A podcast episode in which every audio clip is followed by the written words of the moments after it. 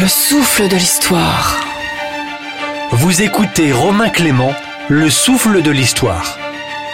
Nous sommes le 11 novembre, le jour qui commémore l'armistice de 1918, donc la défaite allemande. C'est une journée que Vichy ne veut pas commémorer. Vichy interdit toute manifestation. Roman Petit veut au contraire en profiter pour faire en quelque sorte un coup médiatique. Il organise un défilé pour lequel il a tout planifié.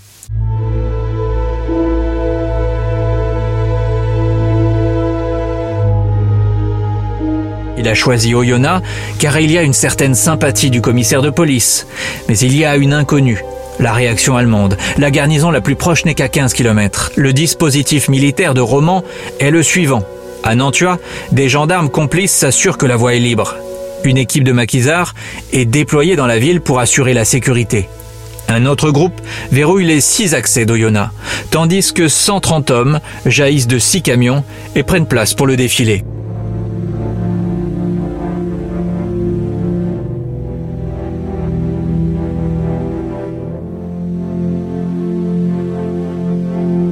Population est surprise, mais des affiches l'ont alerté qu'un événement inédit allait se produire dans leur ville. Il est midi. À Oyonnax, place de la Poste, le cortège s'élance. En avant Marche Ce sont les officiers qui sont en tête et qui tous deux portent la croix de Lorraine. Roman, en grand uniforme, avec toutes ses décorations, est en tête. Derrière le chef, deux clairons, un tambour et trois sections d'infanterie avec les tenues rutilantes volées deux mois plus tôt au chantier de jeunesse d'Artemar.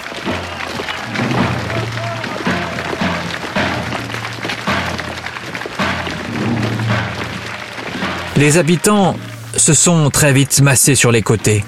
Il y a au début la surprise, 200 hommes déployés dans la ville avec musique militaire, c'est assez spectaculaire. Puis dans un deuxième temps, il y a la peur, la peur que tout cela n'attire la foudre. Mais la foule applaudit, ovationne les soldats, surtout lorsque Henri Girousse, le Saint-Syrien, le chef du groupement Sud, harangue la foule et crie, comme le racontent les témoignages, Nous sommes le maquis, applaudissez-nous, gueulez le peuple, gueulez. La troupe se dirige ensuite vers le monument aux morts, la garde au drapeau en tête. L'émotion est immense lorsque Roman Petit met l'ensemble au garde à vous et dépose la gerbe en forme de croix de Lorraine avec cette phrase choc qui va rester comme le symbole de la journée. Les vainqueurs de demain à ceux de 14-18. Pour bien montrer que ceux qui ont défilé sont les héritiers des Français qui ont lutté et vaincu en 14.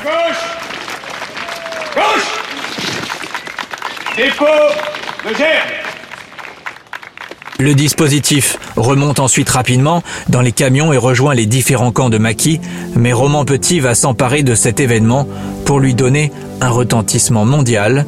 Ces maquis de l'Ain vont enfin entrer dans la légende.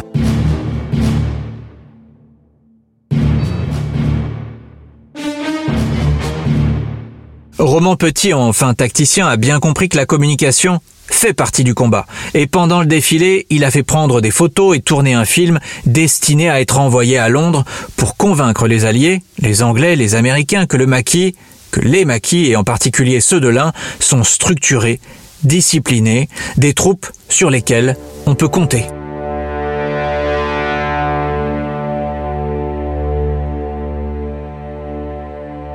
Mais en attendant de toucher Londres, Roman veut prévenir toute la population française de cet audacieux défilé qu'il a organisé à Oyonnax. Il va réussir à déjouer la censure et à être relayé dans un grand quotidien lyonnais, le Nouvelliste. L'idée de génie de la résistance, c'est de faire un faux Nouvelliste qui sera distribué à 25 000 exemplaires. C'est un tour de force en termes d'impression. Ce faux numéro est acheminé vers les kiosques et permet de diffuser au moins à l'échelle régionale, les images, les photos du défilé.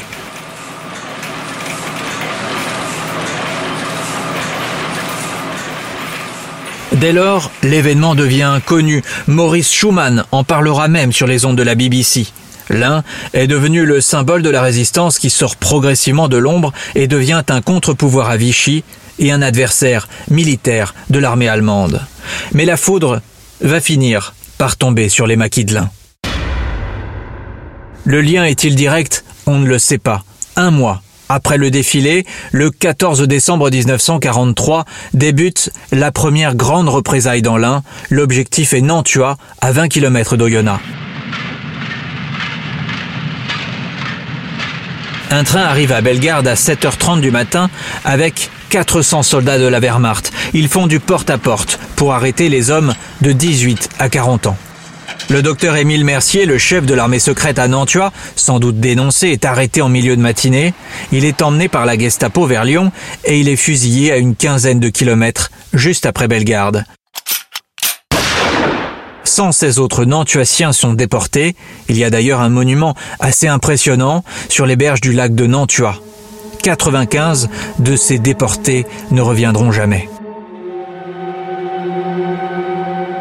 Cette rafle n'est qu'un avertissement. Deux mois plus tard, les Allemands décident d'en finir avec les maquis. Ils vont commencer par l'un en janvier 1944. Le chef de la CIPO SD à Lyon, la Gestapo et le commandant de la zone sud en France décident de nettoyer la France de ces bandes, de ces nids de terroristes, donc de ces maquisards.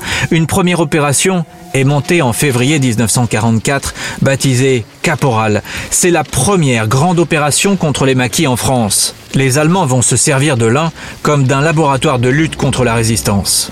2500 hommes de la Wehrmacht, avec des unités de la SS, l'essentiel des effectifs provient de la 157e division de réserve alpine, commandée par le général Karl Pflaum.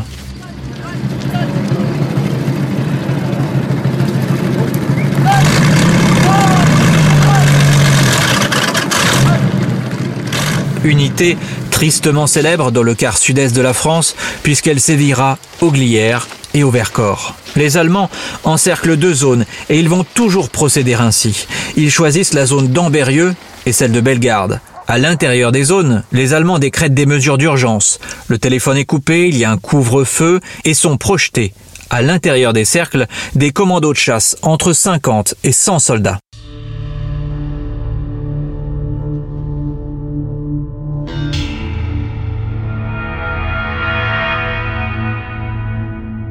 Cette traque dure 9 jours, mais l'opération Caporal ne porte pas des coups encore très importants aux maquisards parce que les conditions climatiques, la neige en particulier, défavorisent les Allemands et les maquisards qui connaissent mieux le terrain parviennent à déjouer l'encerclement. 40 personnes sont tuées dans cette opération, la plupart, comme souvent, sont des civils.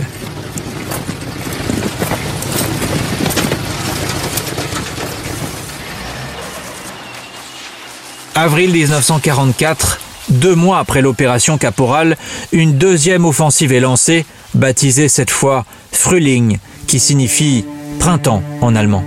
La tactique est la même, les unités militaires encerclent une zone définie. À l'intérieur sont propulsés des commandos de chasse, commandés cette fois par un certain Klaus Barbie.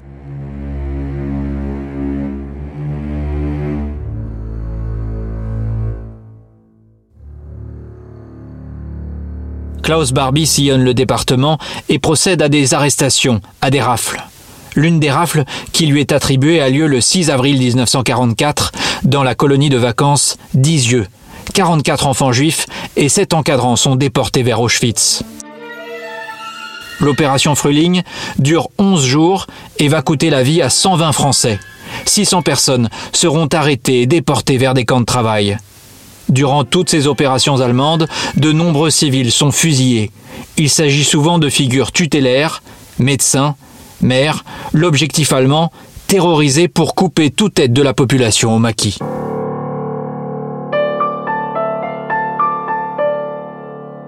Le maquis va une nouvelle fois s'illustrer. Pour l'un des sabotages les plus célèbres de la Seconde Guerre mondiale, il a lieu dans la nuit du 6 au 7 juin 1944.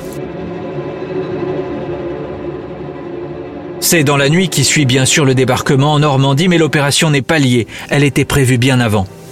Les hommes de Romans ont un objectif précis, le centre ferroviaire d'Amberieux en Bugey, un dépôt stratégique, plus de 60 locomotives, des ateliers, des grues, le tout gardé par 50 soldats allemands. Le commando se met en place, s'infiltre avec ses charges explosives, il y a des maquisards, il y a des cheminots pour les guider, et il y a de très jeunes volontaires, des enfants de troupes venus de l'école militaire préparatoire d'Autun.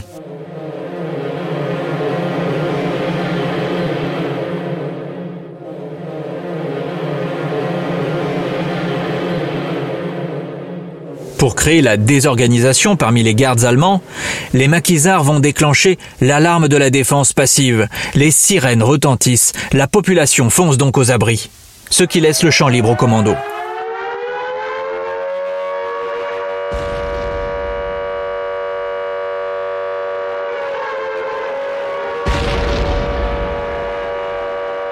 Lorsque les explosions retentissent, on pense alors qu'un bombardement allié est en cours. L'opération est une très grande réussite. 52 locomotives et une plaque tournante sont détruites. Le trafic ferroviaire va être interrompu pendant plusieurs jours, ce qui gêne tout le transport et la logistique des Allemands. Mais la guerre n'est pas terminée même si une partie de la population le pense. Des maquisards, en cette fin juin 1944, pratiquent ce qu'on appelle la libération avant la libération. Ils investissent les villes et proclament le retour de la quatrième république. À la sous-préfecture de Nantua, par exemple, on hisse le drapeau tricolore. La législation de Vichy est abolie, mais cette libération anticipée n'est que de très courte durée, le temps que les forces allemandes se repositionnent et préparent une ultime offensive.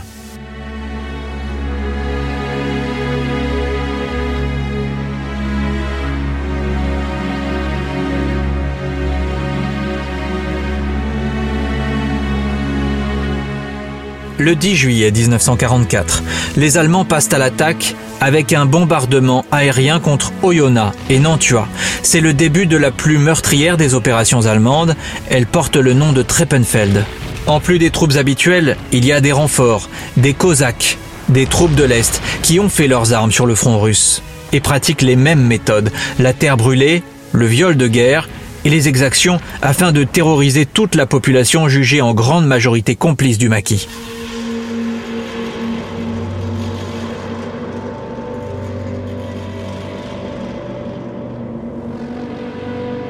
Ce déferlement de violence va cibler un village précis, Dortan, juste à côté d'Oyonnax. Dortan, comme le dit Gilles Vergnon, c'est la version dans l'un de ce qu'on a à Vassieux ou à Oradour-sur-Glane, c'est-à-dire destruction, exécution massive, sans aucune retenue. Dortan va être incendié et va entièrement brûler parce qu'identifié comme un centre de la résistance. Lors de cette opération, 6000 hommes sont propulsés sur le terrain pour anéantir les hommes de Roman Petit. Le 19 juillet, l'opération Treppenfeld, troisième et dernière action contre le maquis, prend fin, non sans avoir ensanglanté tout le département. Il y aura 350 Français tués, une moitié constituée de maquisards, l'autre de civils. Les pertes sont aussi plus lourdes côté allemand, ils ont 32 morts et 90 blessés. Les hommes de Romans se sont tapis dans les bois, laissant passer l'orage. Ce n'est qu'à partir du 15 août et du nouveau débarquement allié, cette fois en Provence, qu'ils peuvent reprendre la lutte. Ils sont désormais 7000 hommes et vont profiter de la retraite allemande pour s'emparer de villages, livrer des combats héroïques comme à Meximieux où ils font face à la 11e Panzer Division aux côtés des Américains.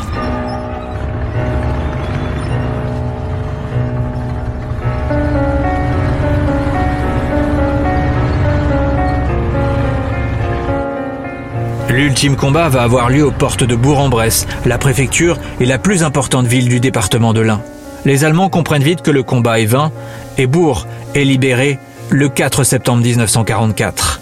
Une foule en liesse accueille les Américains et les héros du maquis. Le drapeau tricolore flotte sur toutes les communes de l'Ain. Roman a conduit ses hommes à la victoire. Il n'est pourtant pas au bout de ses surprises. Le 17 septembre 1944, Roman Petit, en tant que chef départemental des FFI, est convoqué à Lyon par le nouveau commissaire de la République, Yves Farge. Farge se méfie des chefs du maquis. Il craint qu'ils ne continuent à jouer les seigneurs de guerre. Et à la stupeur de la population de l'Ain, Roman est emprisonné au fort de la Motte, à Lyon, et il fera plusieurs jours de prison. Les hommes de Roman veulent monter une opération pour le sortir de prison les armes à la main. Roman s'y oppose prudemment, et il est finalement libéré quelques jours plus tard. Après-guerre, Henri Roman Petit sera reconnu comme le chef incontesté des maquis de l'Ain et du Haut-Jura, compagnon de la Libération, grand officier de la Légion d'honneur. Jusqu'à sa mort en 1980, il honorera chaque année la mémoire des 260 maquisards tués au combat, des 600 civils massacrés et des 1000 déportés dont beaucoup ne reviendront jamais.